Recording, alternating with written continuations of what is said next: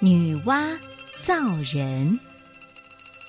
自从盘古费了好大的力气，把天地开辟了以后，这天上有了太阳、月亮和美丽的星星，地上也有了平原、山岳、河川和各种植物和动物，却单单没有人的踪影。这时候啊。有位女神住在地上，她的名字叫女娲。说起来，女娲的长相可真不寻常。她上半身是美丽的女孩子，这下半身呢，却长满了鳞片，像一条大蛇一样。女娲有很大的法力，可以凭空变出许多的东西。可是，女娲每天行走在大地上，仍然觉得怪无聊、怪寂寞的。女娲一面打着哈欠，一面自言自语地说：“唉，真无聊啊！这世界上究竟少了些什么东西，才让我觉得日子这么单调无趣呢？”女娲来到了河边，正要俯身喝水。却从平静的、好像镜子一样的水面，看到了自己倒映的脸。女娲眨眨眼，水面上的脸也眨眨眼。女娲笑起来，水面上的脸也笑起来。这张脸是多么可爱啊！女娲不断的注视着水面，忽然她叫道：“哦，对了。”地面上缺少的就是这个，我应该造出很多很多这样的东西，让世界变得更可爱、更热闹。说着，女娲立刻开始动手做。她顺手拾起地上的泥块，加了一点水，又捏又揉，慢慢的，泥团中出现了一张可爱的、有眼睛、鼻子、嘴巴和耳朵的脸。女娲高兴极了，工作的更起劲儿了。她替他加上了双手，还加上了身体，正预备为他装一条尾巴的时候，女娲犹豫了一下，心里想：光靠一条尾巴走路实在不太方便，还是替这小东西装两只脚吧，又可以跑，又可以跳，太好了！女娲。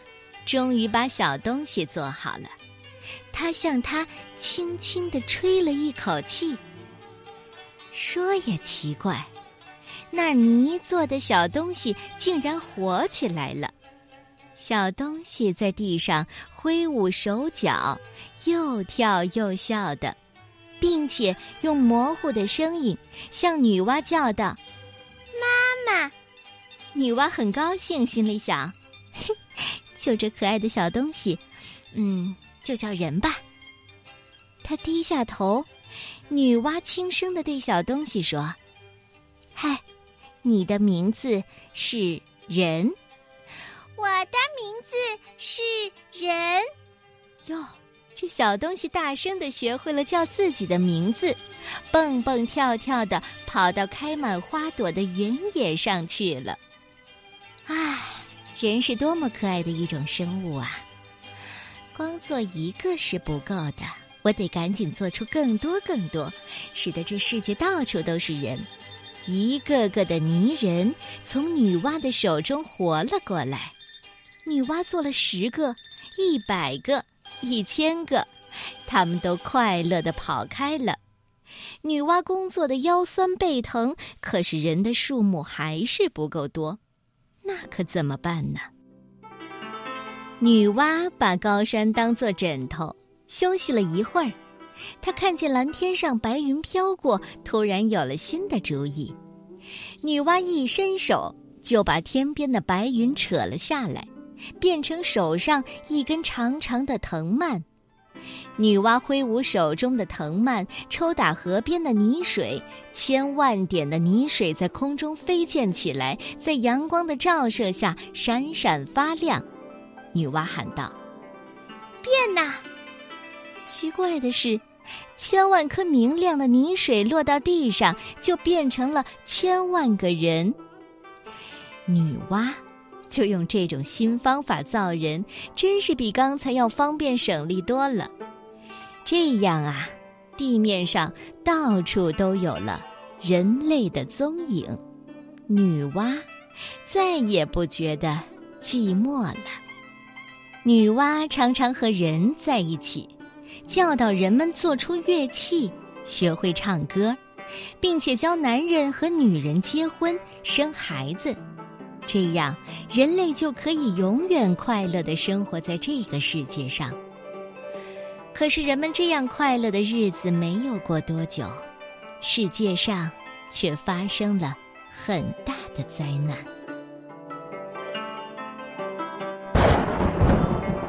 有一天，天边一声“轰”的爆响，碧青的天空突然现出许多的裂痕，露出一个大洞。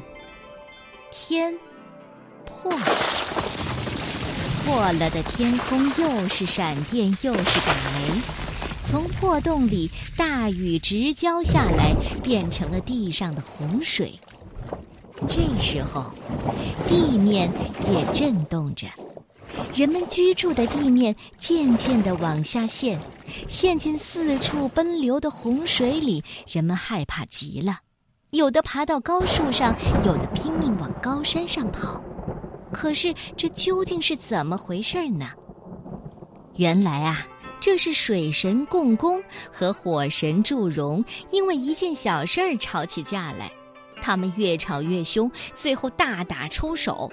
共工打败了，没地方出气，向西方奔去，一头撞在不周山上。这座不周山本来非常非常的高，是支持天空的四大支柱之一。糟糕的是，经过共工这一撞，不周山竟被他撞断了。也因为不周山天柱的折断，天破了一个大洞，地面向东南方向陷落下去，洪水也泛滥成灾。失去了地面上的住家，人们怪可怜的。虽然爬到树上，跑到山上，可是树上盘飞着凶猛的老鹰，山上也有吃人的老虎。那越长越高的大水，更是随时要把它们给卷走。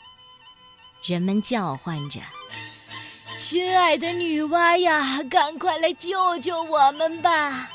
是呀，女娲来救救我们吧，救救你的人吧！